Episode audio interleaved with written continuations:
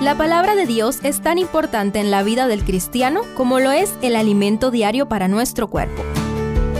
Estudia con nosotros el capítulo del día en Reavivados por su palabra. Deuteronomio 6. Bienvenido, bienvenida a uno de los capítulos más preciosos de toda la Torá para los judíos. Acompáñame a estudiar algunos detalles importantes para nosotros como cristianos del tiempo del fin. Primero, la religión del corazón. Parte del contenido de este capítulo es repetido constantemente y escrito literalmente en las puertas de las casas de todo practicante del judaísmo. Aquí tenemos la famosa Shema Israel. Oye Israel, Jehová nuestro Dios, Jehová uno es. Amarás a Jehová tu Dios de todo tu corazón, de toda tu alma y con todas tus fuerzas, según los versos 4 y 5. Una característica distintiva del judaísmo en medio de tanta religión pagana es el monoteísmo.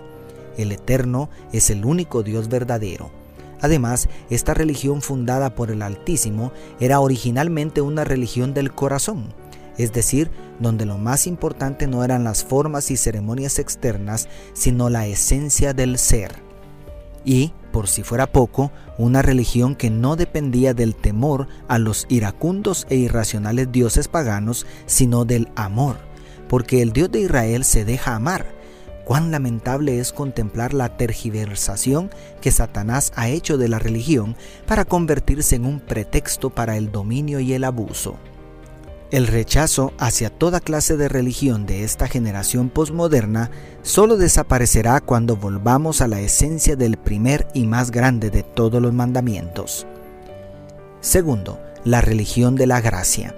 El verso 10 inicia una serie de declaraciones. Cuando Jehová tu Dios te haya introducido en la tierra que juró a tus padres, Abraham, Isaac y Jacob, que te daría, en ciudades grandes y buenas que tú no edificaste Israel recibiría casas que no edificó, cosecharía frutos de la tierra que no cultivó, etcétera, etcétera. Una demostración prístina de lo que significa la gracia.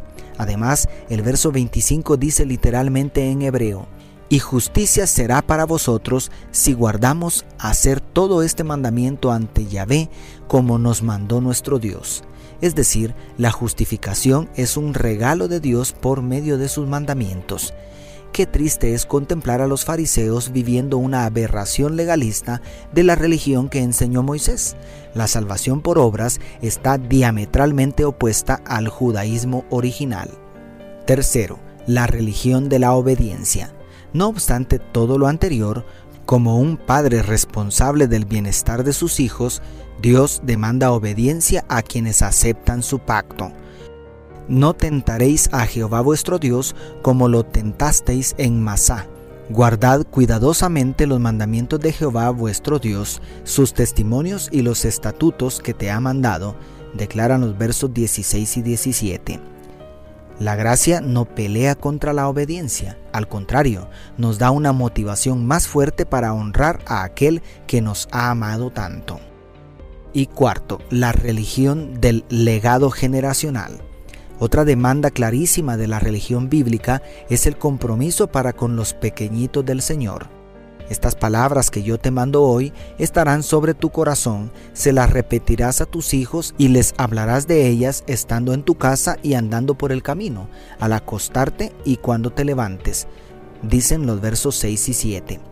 Es una obligación moral para todo creyente que ha recibido inmerecidamente los beneficios de la inmensurable gracia de Dios, compartir su experiencia y el conocimiento adquirido del carácter amoroso de nuestro Creador. Tan grave como la idolatría o cualquier otra infracción de la ley moral de Dios es negarle al prójimo la luz que hemos recibido, pues el que no ama a su hermano a quien ha visto, ¿Cómo puede amar a Dios a quien no ha visto? Declara Primera de Juan 4:20. Por eso Jesús insistió tanto en que la incredulidad del mundo se quebrantará solo ante el poder del amor.